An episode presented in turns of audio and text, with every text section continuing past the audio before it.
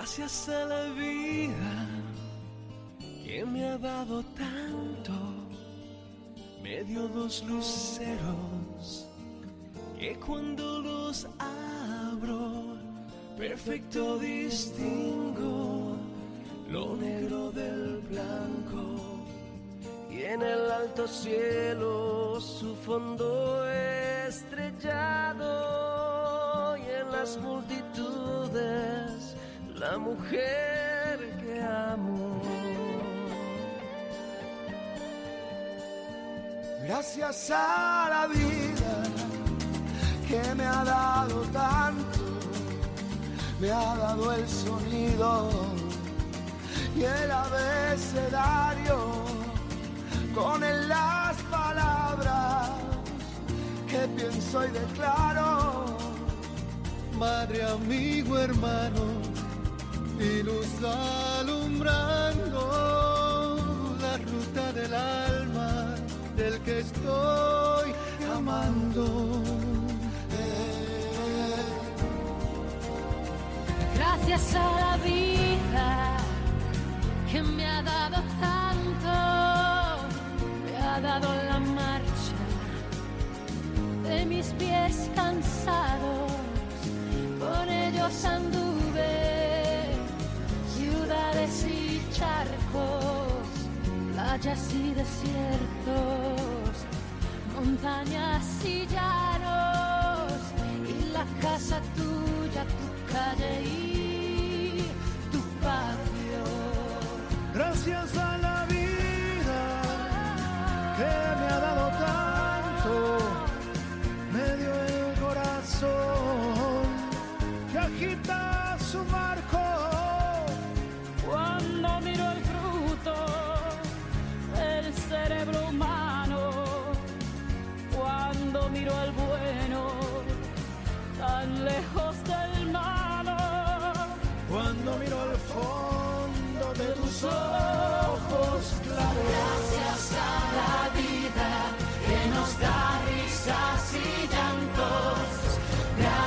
Gracias a la vida que nos une en este canto.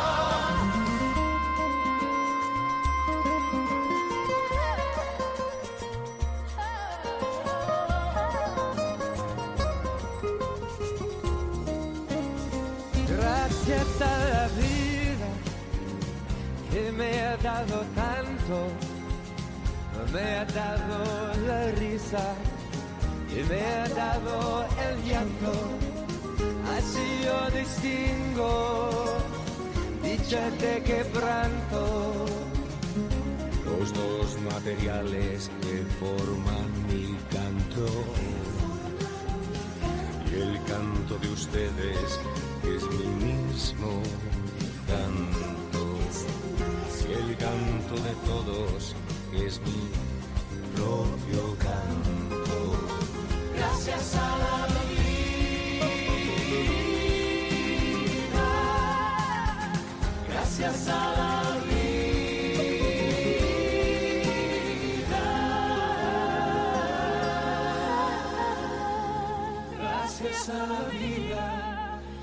nos ha dado tanto.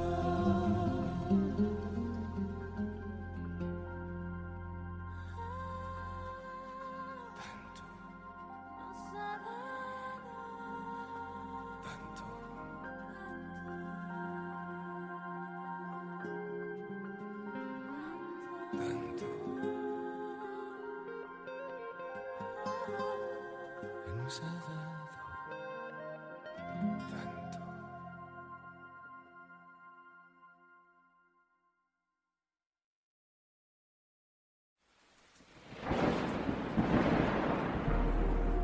Conéctate. Disfruta de playlists seleccionadas y programas especiales, letras, podcasts, radio, arte. Sintonízanos en letrarium.com.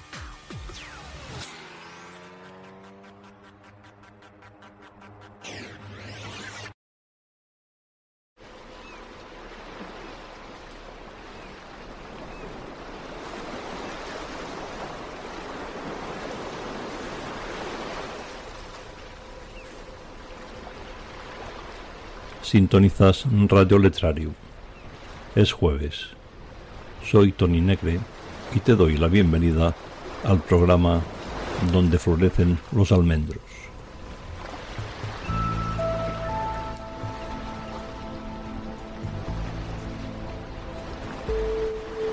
Un rincón para contenidos culturales desde la isla de Mallorca en España rodeados por el mar Mediterráneo de color azul turquesa y una brisa marina.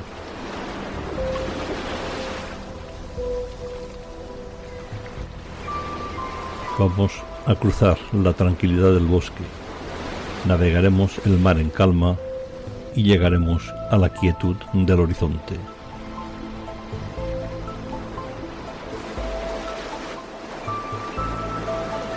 Conéctate a Radio Letrarium e inscríbete. Durante el programa, entra en el chat y participa activamente.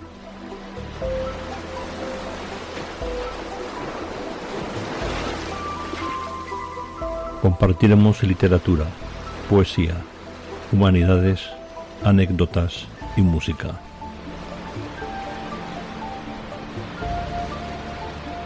Relájate quítate los zapatos y disfruta.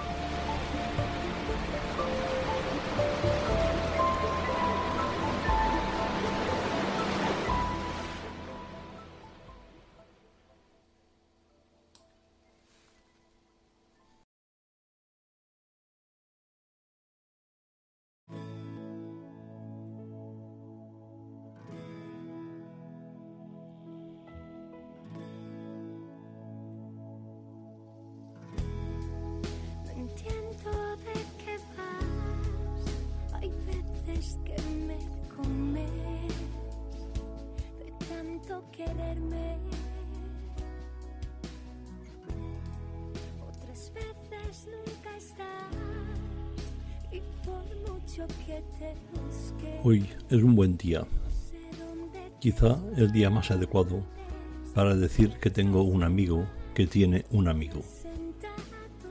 Mi amigo se gana la vida con el sudor de su frente mientras trabaja de vigilante de seguridad en un centro de internamiento para pacientes crónicos que tenemos en Palma en el Camino de Jesús. La enfermedad crónica que padecen estos internos tiene que ver con el centro que regula las entendederas y que algunos homínidos solemos tener en la cabeza. Diríamos que son unos incomprendidos para el resto de la sociedad que los ha apartado. El amigo de mi amigo es uno de ellos, y lo llamaremos Ángel, porque así se llama. Cuando mi amigo empezó a trabajar en ese centro para gente con problemas mentales, le explicaron la necesidad y la importancia de empatizar con todos los internos y hacerse amigo de ellos para que la convivencia resultara lo más fácil, pacífica y tranquila para todos.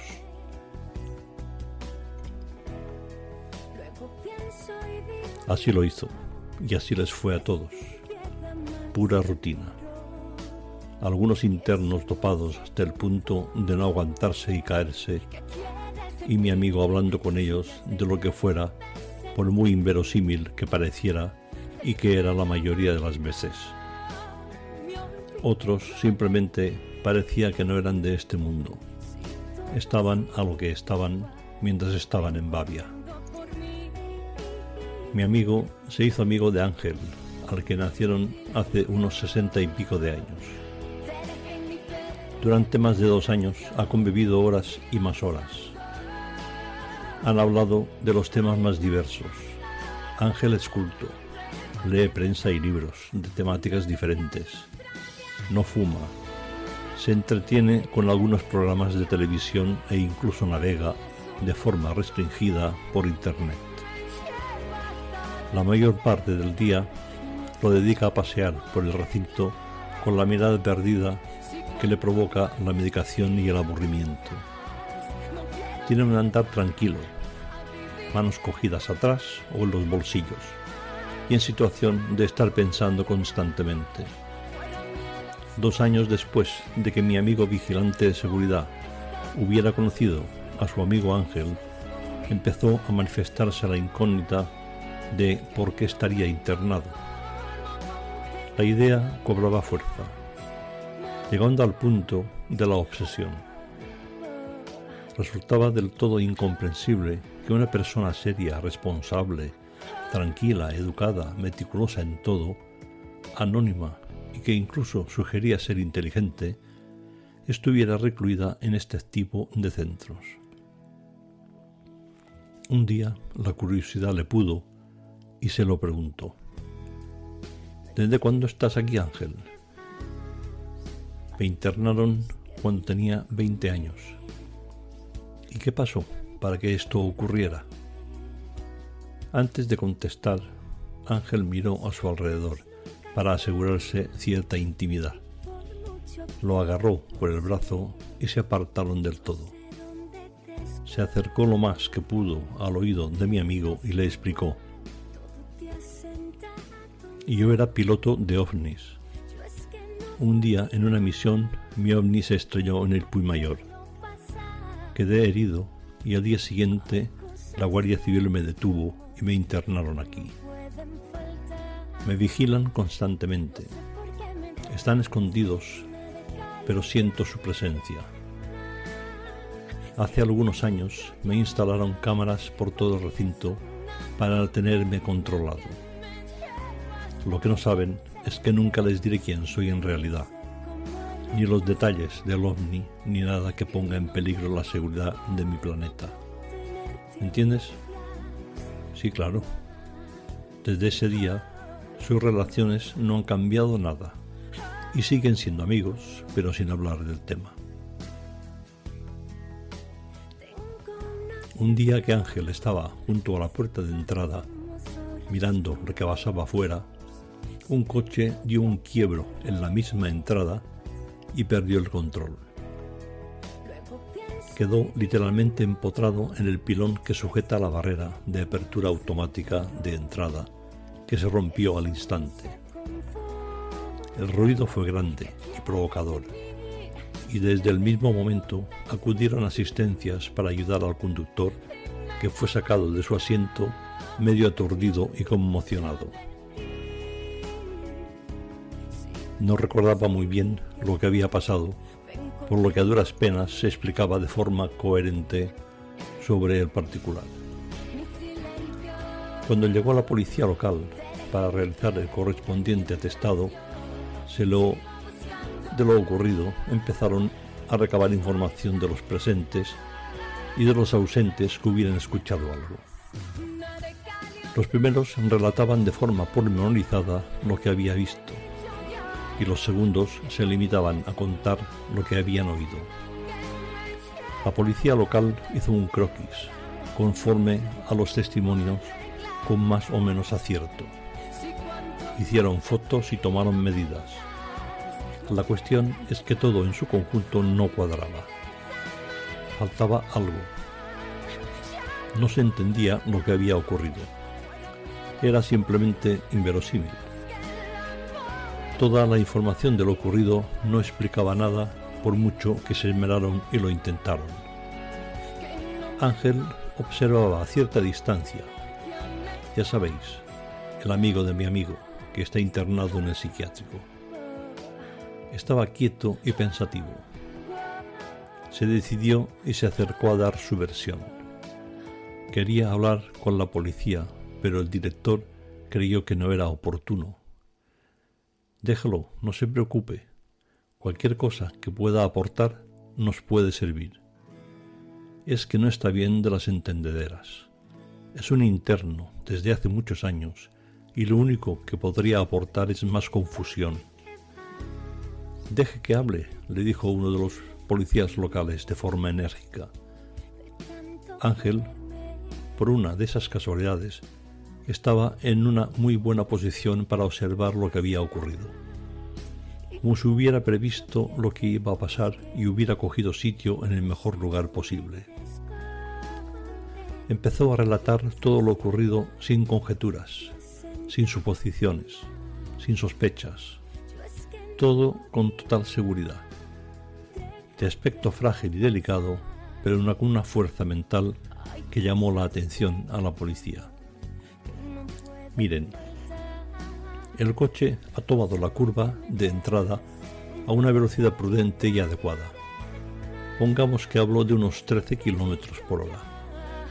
Entrando en la curva se ha escuchado un chasquido seguido de un golpe seco debido a la rotura del eje transversal justo en el punto de unión con el pivote que sujeta y une la amortiguación con la rueda delantera izquierda, lo que ha provocado que el conductor haya perdido el control. Cuando ha intentado girar el volante para esquivar el pilón de la, de la barrera, la rueda delantera izquierda ya estaba suelta y ha arrastrado el coche de forma lateral hasta que se ha parado. Esta es la marca de los neumáticos, señalaba con precisión. No hay marcas de frenado porque no ha frenado. No le ha dado tiempo.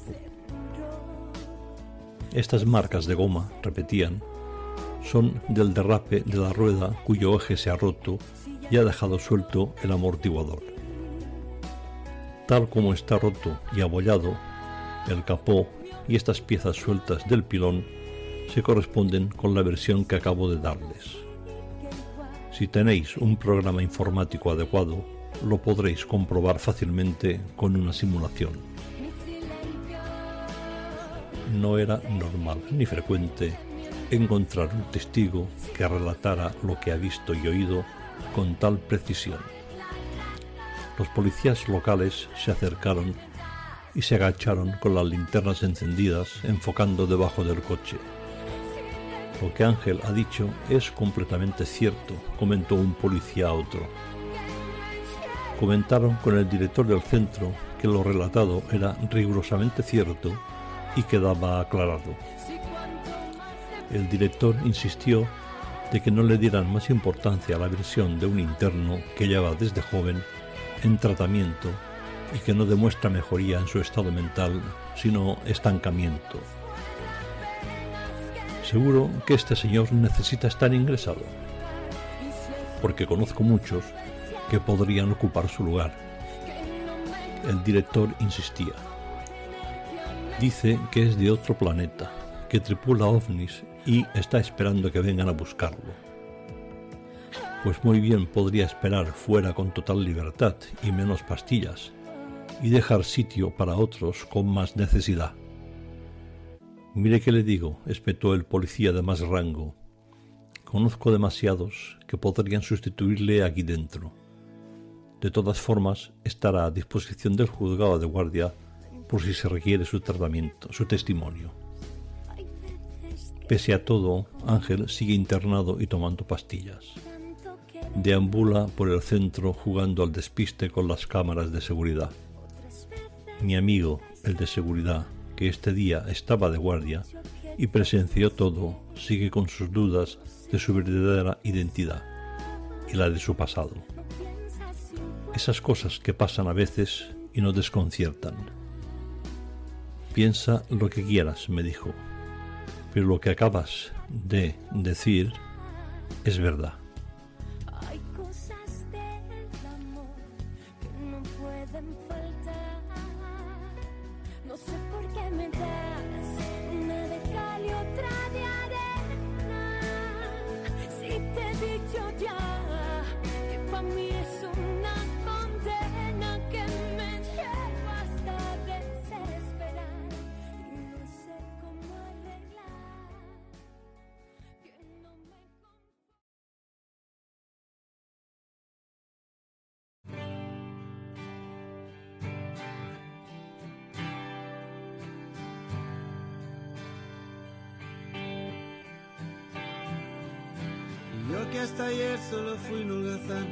Soy el guardián de sus sueños de amor, la quiero a morir.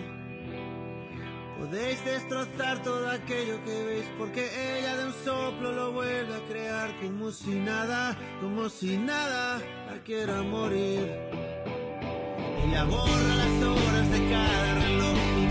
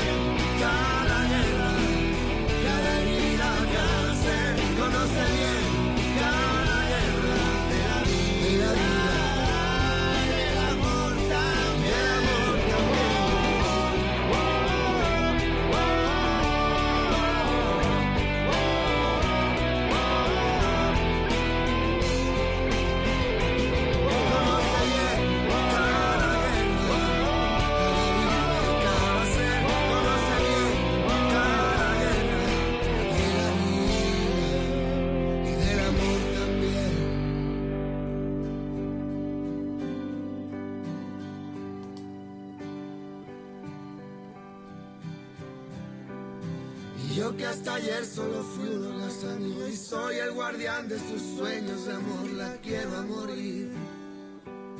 Podéis destrozar todo aquello que veis, porque ella de un soplo lo vuelve a crear, como si nada, como si nada, la quiero a morir.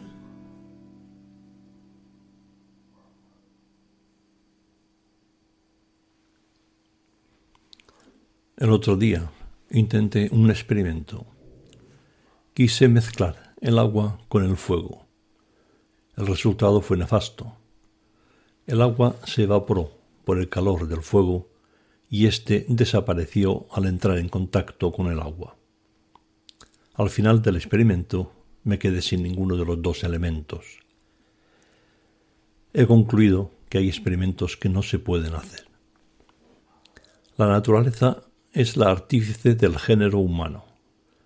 Dentro de éste existe la sabiduría que definiríamos como dejarse llevar por la razón y la necedad que vale tanto como dejarse llevar por las pasiones. En otro experimento podríamos intentar mezclar la razón y la necedad. Ocurriría como en el primero. Una cosa anularía la otra y nos quedaremos sin ninguna de las dos, que siempre será mejor que tener, por lo menos, solo la segunda. Un hombre sabio no puede actuar sin razón salvo que renuncie a opinar sobre todo aquello que no domina porque lo desconoce. Entonces sí. O cuando abdica de un cargo porque no tiene talento ni le acompaña el sentido común. La prudencia es fruto de la experiencia, pero hay personas que nunca conseguirán experiencia por mucho esmero que pongan y por tanto siempre les faltará la prudencia. En el año 1511, un importante filósofo y humanista, amén de muchas otras cosas, ya escribió de forma casi premonitoria lo siguiente, abro comillas. Todos reconocen que un rey es un personaje opulento y poderoso, pero si le faltan los bienes del espíritu, y si nada sacia su codicia, entonces es el más pobre, y si además está dominado por una larga serie de vicios, entonces es un esclavo miserable de sí mismo. Cierro comillas. Es como si el actor se quitara la máscara en plena función. No veríamos tal cual y lo veríamos tal cual es.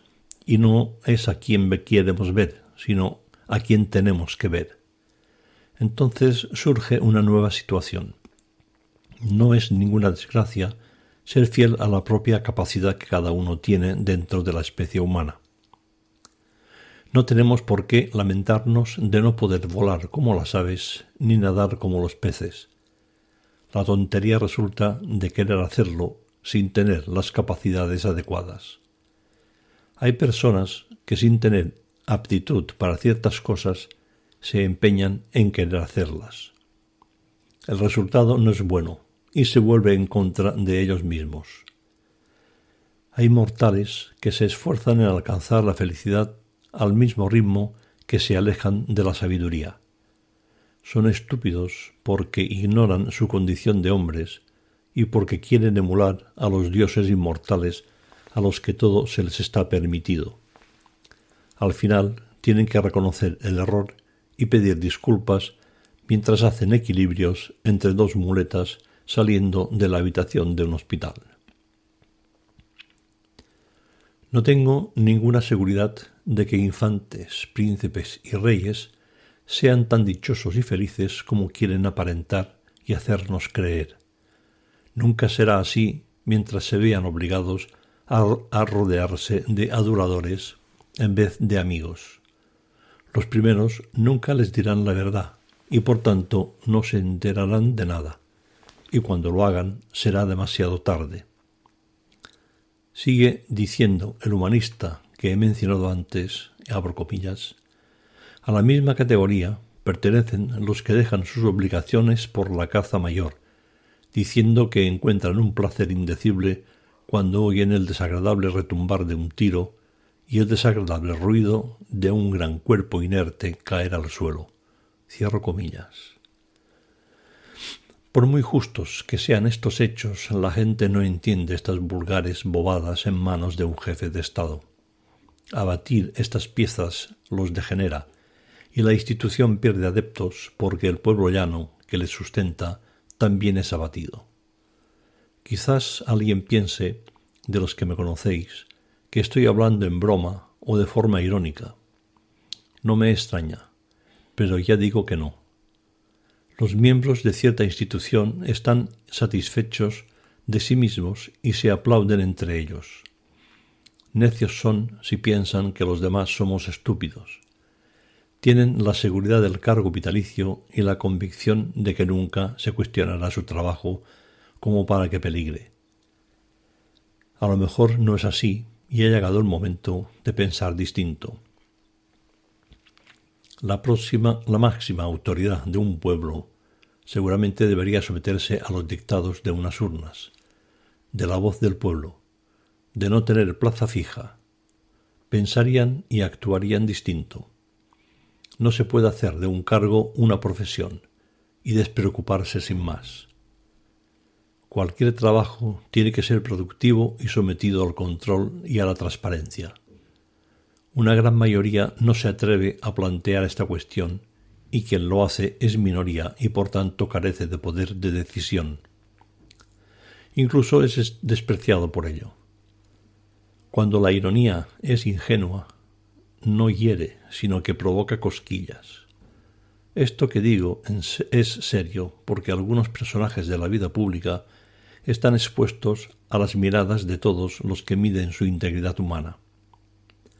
Los vicios de otros hombres no son tan conocidos. Los del soberano, y si en el mismo momento en que se apartan del camino de lo socialmente correcto, su mal ejemplo se extiende como una plaga y genera descontento. Esto les obliga a tener que esforzarse y a tomar precauciones para dar el ejemplo obligado y así evitar tener que dar explicaciones comprometidas y a tener que pedir disculpas de forma pública. Llevar corona no implica opulencia e ignorancia, sino cultura y libertad, sobre todo responsabilidad. Hace ya mucho tiempo, termina el humanista, que algunos ensotanados con cargo, uniformados, condecorados, gente poderosa, príncipes y reyes, se vienen rodeando de íntegros asesores para promocionar el ejemplo.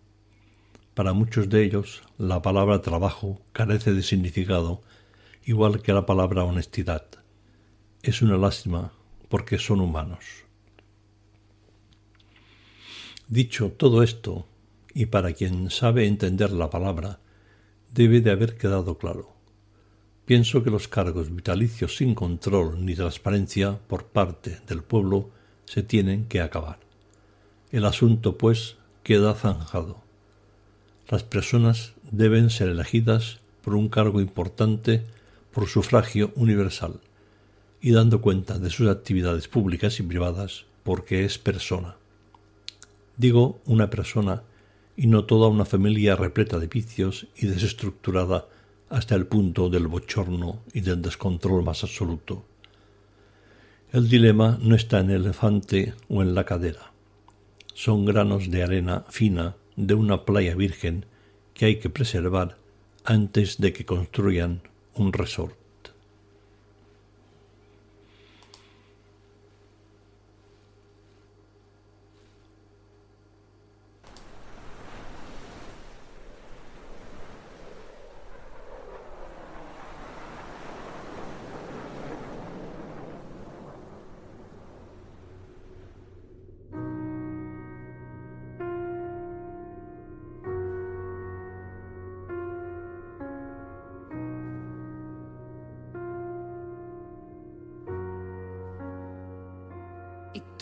Esperabas para decirme lo que ya no quiere?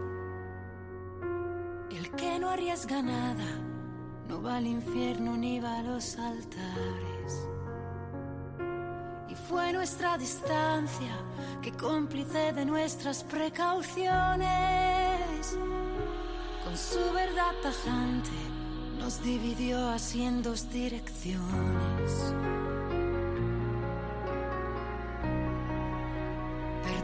Hace algunos días no he sabido contestarte. Tenía una escapatoria nueva y ganas de encontrarme. Y nadie ha dicho que me falte siempre. A veces nieva improvisadamente y algunos ángulos del cielo no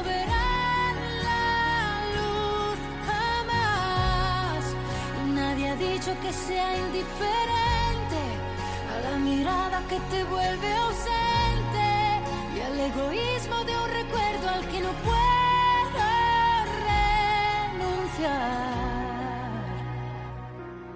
Búscate un amigo que sea refugio bajo la tormenta.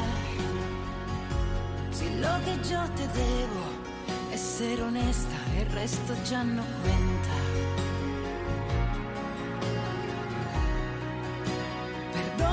Algunos días no he sabido contestarte. El tren que lleva al aeropuerto me verá alejarte. Y nadie ha dicho que me falte siempre. A veces nieve improvisadamente y algunos ángulos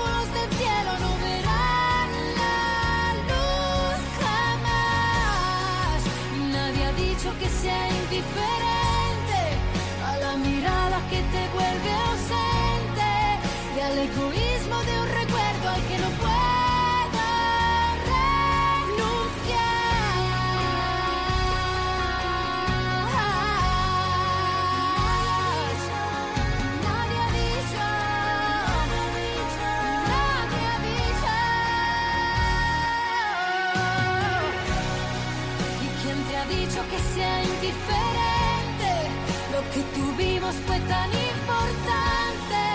Nos quedaremos con lo bueno y será nuestra libertad. Perdona si te he confundido. También yo quiero renacer.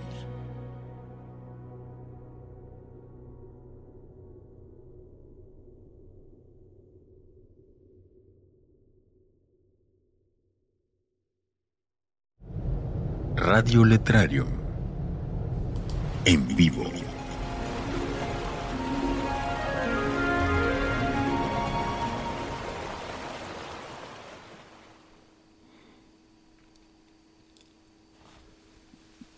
La novela Moby Dick del escritor Herman Melville narra las aventuras y desventuras del capitán Ahab junto a Ismael en su intento de arponear y matar a una ballena. El actor José María Pou ha teatralizado esta obra y la representa en Madrid. Ya conocéis a José María Pou porque en estos programas anteriores nos ha declamado El camino de Ítaca de Cavafis y un fragmento del Quijote en el Congreso de los Diputados. Con el motivo de la puesta en escena de esta obra de, de Herman Melville y por ese motivo es entrevistado en un programa de radio. Alsina, que dirige el programa, sorprende al actor Poe con una declamación sobre un pasaje de la novela e involucra a José María Pou al que deja sin palabras. Esto es lo que ocurrió en el programa. Al fondo, el mar. Adentro el mar. Constante el mar y de entre el mar, la cola. Yo soy Ahab y declaro que es verdad cuanto contó Ismael. Formó parte de mi tripulación y sus gritos se elevaron con los de los demás. Fue testigo del juramento de venganza. Él mismo juró, fundiéndose con el terror de nuestras almas cuando mi agravio pasó a ser el agravio de todos. Un loco sentimiento místico de compenetración. Yo soy Ahab y declaro que cuando el golpe me desgarró la pierna solo sentí la laceración. Y que fue en el viaje de regreso a puerto, cuando mi cuerpo roto y mi alma herida sangraron el uno en la otra y al entremezclarse me volvieron loco un loco en estado de delirio que nunca dejó de serlo en su intimidad escondida. La locura humana es cosa astuta y felina. Mi locura hecha artillería y concentrada en un solo blanco, con mil veces mayor potencia que la que en la cordura pude dirigir jamás hacia ningún objetivo. Yo soy Ahab y declaro que mis medios son cuerdos, aunque sea demente mi motivo. Hubo poetas que gorjearon el delicioso plumaje del pájaro que nunca se posa. Yo, menos celestial, celebro una cola. El cachalote contra otro cachalote solo lucha con la cabeza y la mandíbula. Contra el hombre, despectivo, usa la cola. No hay costillas de hombre, ni lancha de hombre que pueda aguantar el golpe. Las anchas palmas de la cola se agitan altas en el aire y luego, golpeando la superficie, resuena en millas y millas el poderoso estampido. Yo soy Ahab y declaro que dirijo mi nave erguido sobre mis dos piernas. La una mía de siempre, la otra mía también. De madera primero, de mandíbula de cachalote después. A cada lado del alcázar hice barrenar una pulgada en la tabla. Apoyo mi pierna de hueso en ese agujero, el brazo elevado, la vista turbada, esperando encontrármela. Yo soy Ahab y declaro que interrogo a todo capitán de barco que en el mar me cruzo. ¿Habéis visto a la ballena? les pregunto, con el altavoz en la boca y ansiando escuchar la respuesta afirmativa que me permita dar la orden a los míos. Pronto, muchachos, el aparejo de descuartizar y al herrero. Pronto, herrero. Fabrícame un arpón que no pueda partir mil yuntas de demonios. Algo que se le pegue a la ballena como su propio hueso de la aleta. Y si pudieras alisar, herrero, una grieta como esta, ¿la ves aquí? Surcándome la frente. Si pudieras, de buena gana pondría la cabeza en tu yunque y sentiría tu martillo. Yo mismo atizaría el fuego. Yo soy Ahab y declaro que he perseguido a Moby Dick. Que la persigo, la perseguiré. Declaro que supe de la función. Que hice por verla. La vi. Y al verla... Al verla no me pareció que aquello fuera teatro. Al verla supe que me estaba viendo a mí. Declaro que es verdad, que antes hubo otros que me observaron, me leyeron, me pasaron la mano por la frente surcada para recrear lo que veían en mí. Actores de talento, que hicieron suyos mis gestos, mis palabras, mi espesura, mi oscuridad, mi miedo y mi locura. Hubo otros, pero como este de ahora, ninguno. Yo soy Ahab y declaro que así como no hubo Ahab mientras no hubo Ismael que lo contara, no hay Ahab más loco en su locura y más cierto en su objetivo que aquel a quien encarna Poe. Yo soy Ahab y declaro que el capitán del Pequot se llama Poe. Que bien está que se llame así, porque él es ahora Ahab desde la grieta de la frente hasta la pierna de marfil que golpea las tablas de la cubierta de mi barco. Él es ahora Ahab porque ama con locura la locura de encarnar a un loco.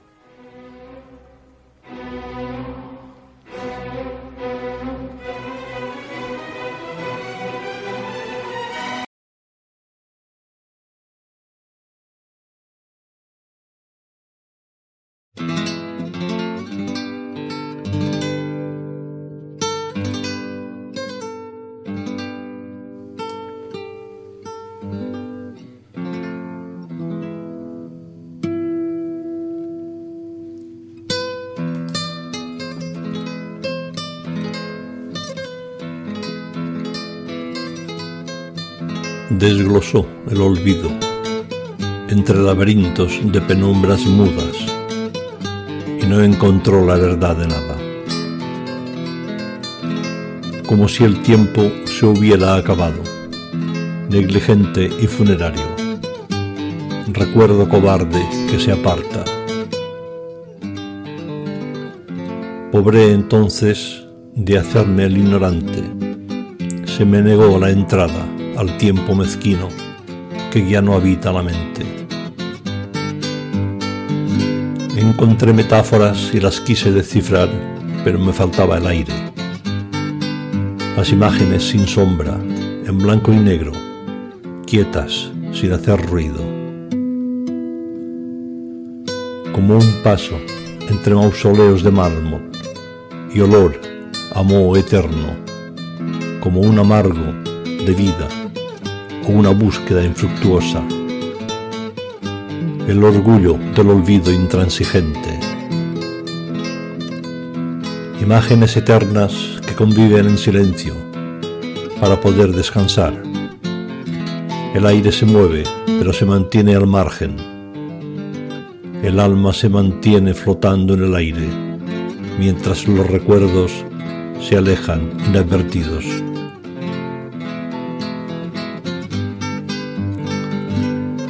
Hay ratos de fortuna que volvemos a la vida. Miré atrás y no pude ver los días que se fueron, como historias de aventuras en libros cerrados y lo colocados en estanterías. Hay orden, pero no hay ruido, como en la profundidad del mar, donde nacen los peces y descansan los muertos.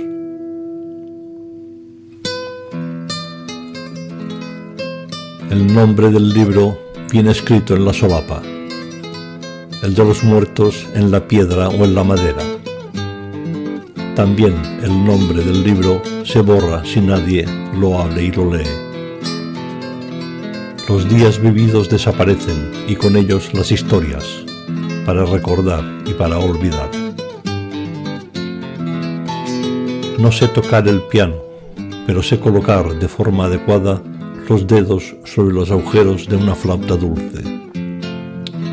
Los días se repiten, pero no sus momentos. La vida solo se vive una vez.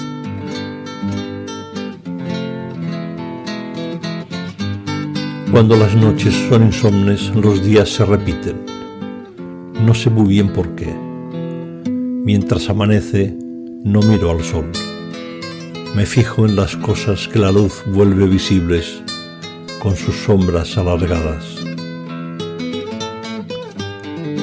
El jardín de casa guarda las flores, pero no puedo hacer lo mismo con el aroma que el viento esparce. Voy girando las páginas de la vida, pero los capítulos del libro siguen. Mañana leeré otros, pero ya no será lo mismo. El tiempo que estuvo en mí ahora es otro.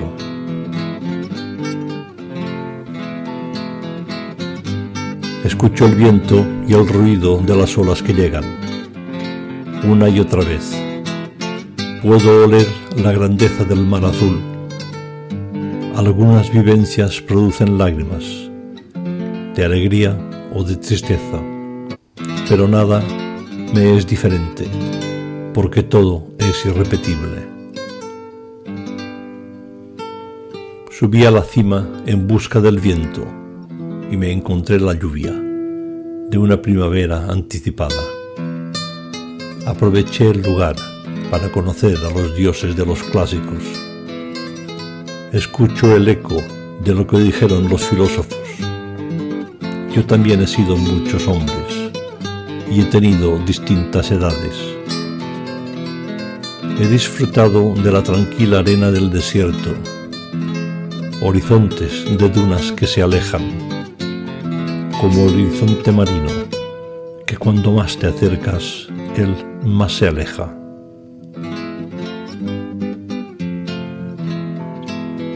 He tardado tiempo en saber la razón de la vida. Todavía tengo dudas. Intuyo que la sombra del ciprés es alargada para mostrarme el camino. Impresiona su rectitud como metáfora de la razón de la vida. Hay días que el silencio es cruel, otros días es un alivio. Tengo dudas de la razón del silencio, pero realza las emociones. El desierto carece de sombras, el bosque está repleta de ellas. La noche no tiene sombras porque está formada de oscuridad.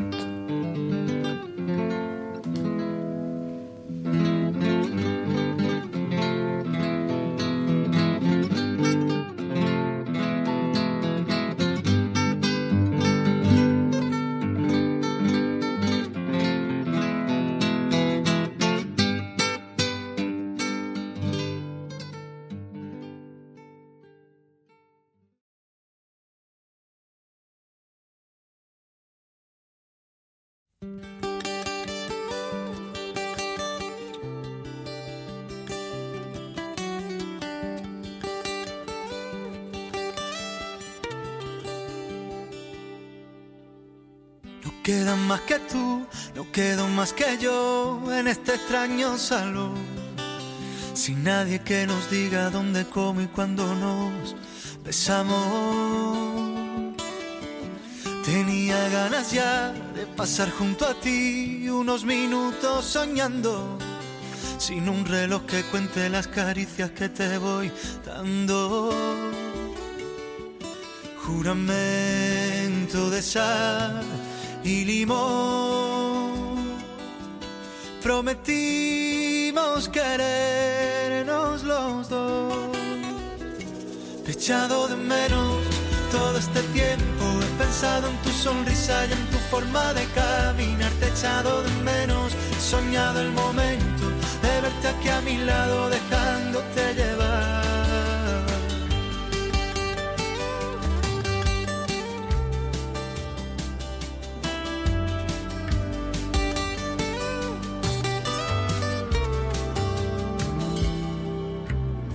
Quiero que siga así, tu alma pegada a mí, mientras nos quedamos quietos, dejando que la piel cumpla poco a poco todos sus deseos. Hoy no hay nada que hacer, quedémonos aquí, contándonos secretos, diciéndonos bajito que lo nuestro siempre se hará eterno fantasía en una de alcohol. Prometimos volver a vernos. Echado de menos todo este tiempo. He pensado en tu sonrisa y en tu forma de caminar. Te he echado de menos. He soñado el momento de verte aquí a mi lado,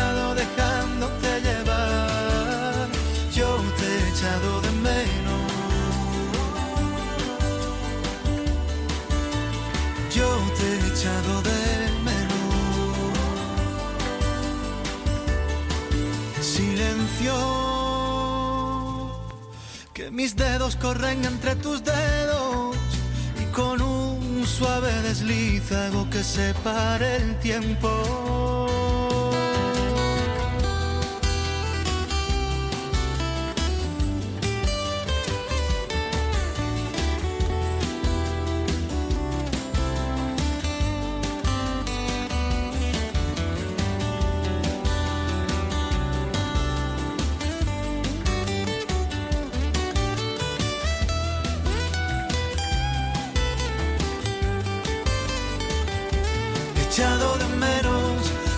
Este tiempo. He pensado en tu sonrisa y en tu forma de caminar. Te he echado de menos. He soñado el momento de verte aquí a mi lado, dejándote llevar. Na,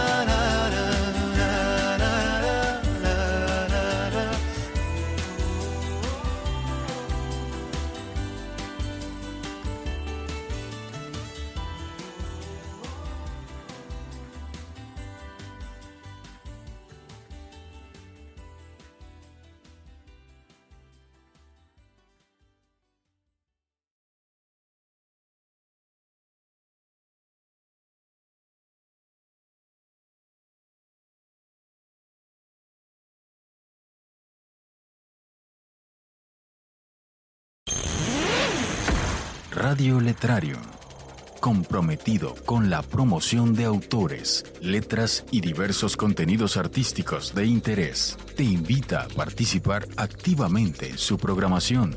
Visita letrarium.com, regístrate y conéctate a Tierra de Escritores.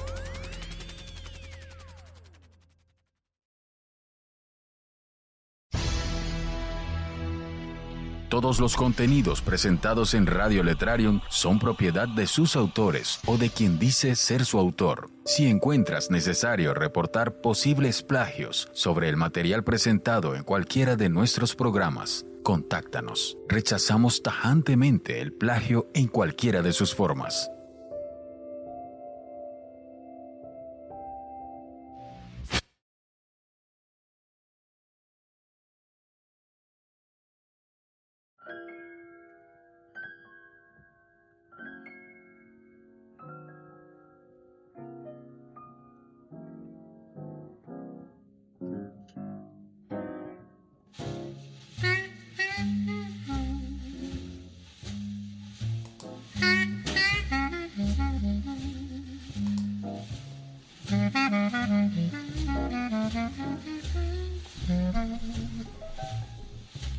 Dice un contertulio ya de buena mañana, a propósito de que ahora es el tutor legal a tiempo parcial de su nieto, que la niñez es valiente entre tanto adulto, que te dice constantemente lo que tienes que hacer y cómo. Seguramente es así visto desde el papel del abuelo activo porque toca. Resulta que dice que hay instantes de su vida que se repiten gracias a los recuerdos y que no le falten. Sus recuerdos más que nunca afloran gracias al nieto. Otra educación con las mismas bases, pero con distintos medios. Una educación retocada, ampliada y mejorada de la primera, la de los hijos. Casi nada lo que dice el contertulio de buena mañana. Educar los valores de siempre a dos generaciones posteriores y sin haberte reciclado. Una aventura que le deja extenuado cuando llega la noche. Las ansias de vivir de uno y otro es la misma. Uno de forma rápida y casi alocada, sin pensar en consecuencias. El otro de forma más pausada y tranquila y razonando las consecuencias de cada decisión. Es lo que tiene vivir la vida siendo abuelo jubilado activo con un nieto hiperactivo. En uno, la felicidad va directamente relacionada con la despreocupación. En el otro, la búsqueda de la felicidad va en relación al grado de responsabilidad. Entre todo está esa niñez valiente entre tanto niño, que esta es otra, Convivir con el nieto implica convivir con otros niños y sus progenitores que pueden resultar más complicado que convivir solo con adultos, porque muchos demuestran no haber evolucionado por lo que dicen y lo que hacen. Es realmente preocupante. Ha dicho el contertulio de buena mañana, después de sorber los pozos del café, en sus deseos de agradar que el llanto de los bebés o de los niños pequeños son llantos de soledad. nos han desarmado. Ha sido como un pájaro exótico de oriente cuando bate sus alas. Provoca un fuerte vendaval que agita el mar, las ramas de los árboles del bosque y las conciencias de las personas. Sus palabras, ocurrentes o no, entraron para quedarse Tomé nota para hablarlo con el Mediterráneo a media tarde, casi al anochecer de algún día cuando el sol todavía no está puesto, quizá en primavera o en otoño.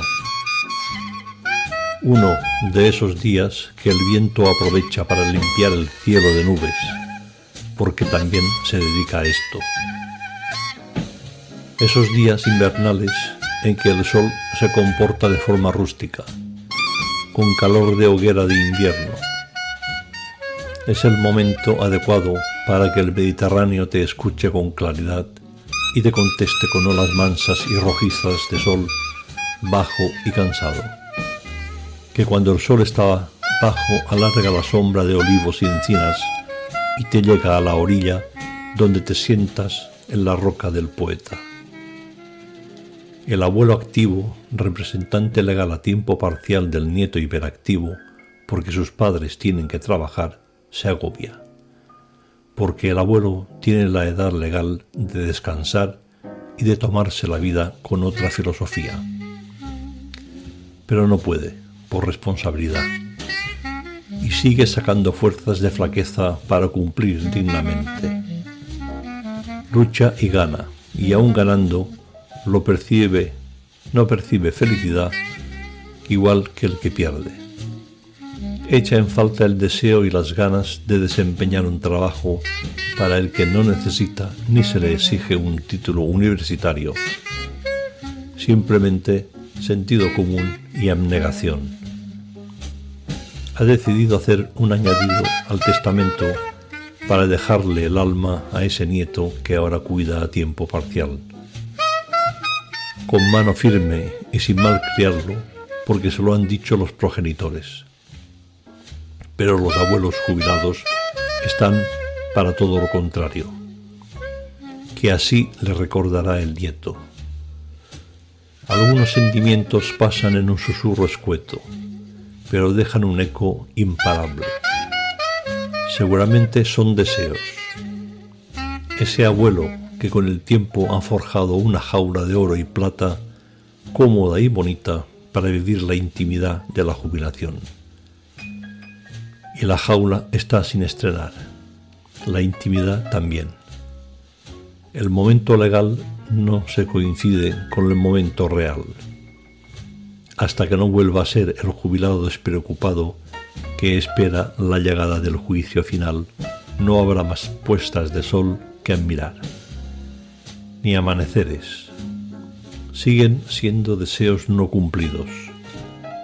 Solo hay nubes y lluvia de finales de verano que suplantan el día soleado. Ha dicho el contertulio de buena mañana que pronto los niños empezarán la escuela. Entonces el deseo de vivir la jubilación a tiempo completo se cumplirá. Con las prisas del nieto se le olvida coger la sombra y sale sin ella. Y si va con prisas, la sombra no le puede seguir. Así las cosas, el sueño de los sabios transcurre siempre de noche, que la sabiduría viene de haber soñado con la derrota.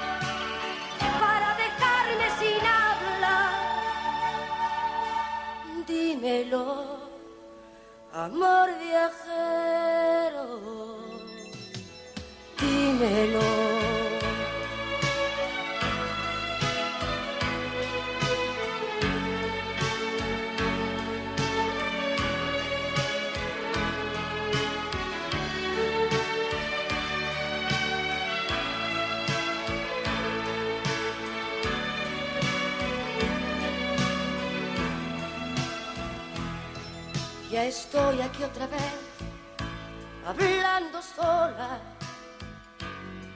Con la noche yo me acuesto cada día.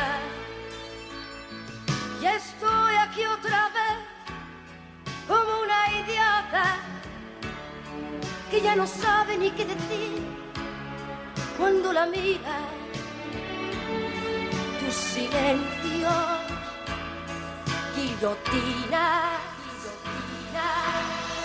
Hay tantas cóleras en mis te quiero. Laguna inmensa con mis miedos. No entiendo bien lo que me pasa.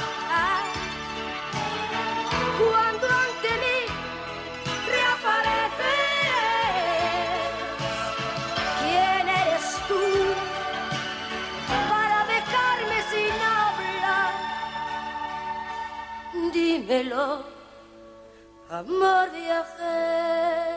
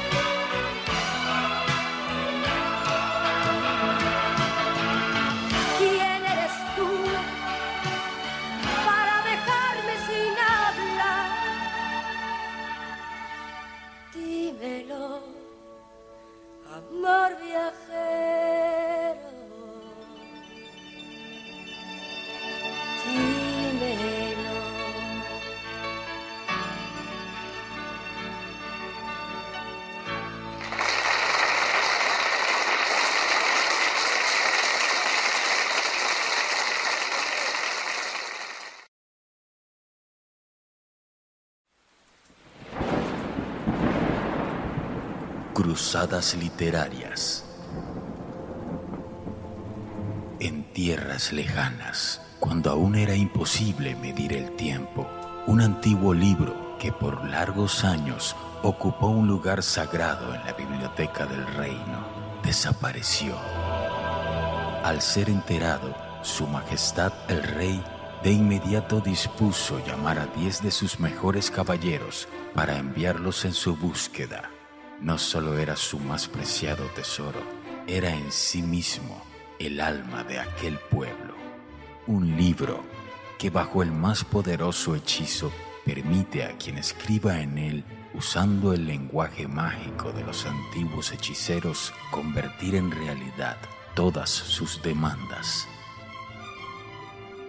Y así, debido a esto, y gracias al noble corazón del monarca, sus súbditos gozaron de alimentos, inmejorable salud y prosperidad sin igual, hasta ese día, cuando fue necesario convocar a esta primera cruzada literaria en tierra de escritores. Escribe y hazte parte de nuestra cruzada www.cruzadasliterarias.com. Te invitamos a ser uno de los 10 autores que participen en la continuación de esta historia colaborativa.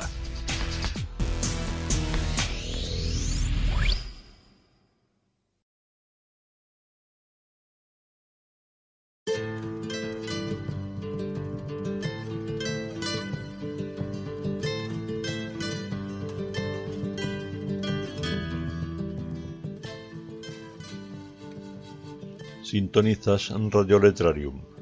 Soy Tony Negre. El programa donde florecen los almendros llega a su fin.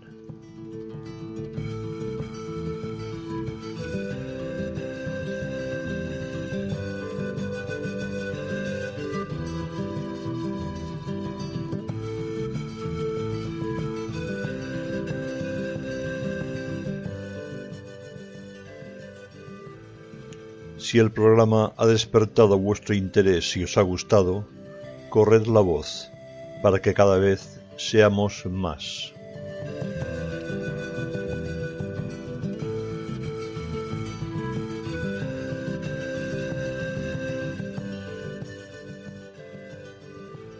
Volveremos a encontrarnos el jueves que viene a esta misma hora.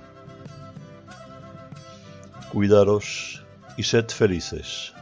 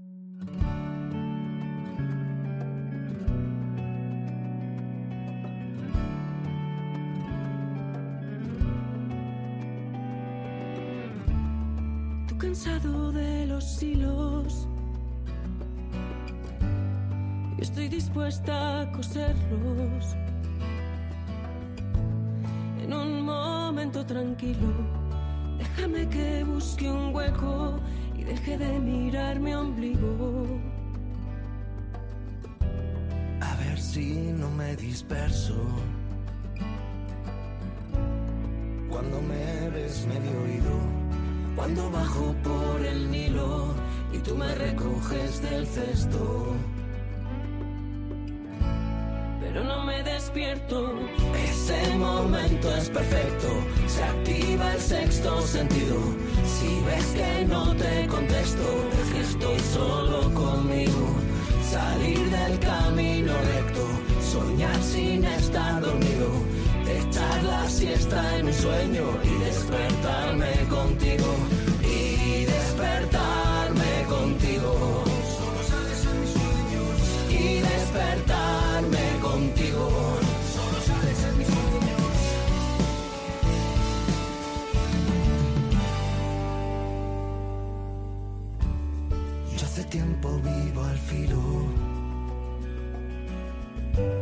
sobre un iceberg de hielo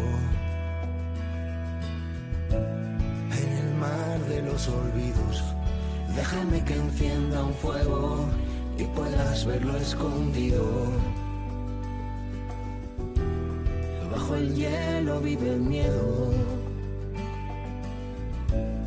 y bajo el miedo el vacío Bajo el vacío el silencio. Y bajo el silencio el río pero no me despierto. Este es mi sitio perfecto, mi escondite preferido. Si ves que no me concentro, es que estoy allí metido. Salir del camino recto, soñar sin estar dormido, echar la siesta en un sueño y despertarme contigo y despertar.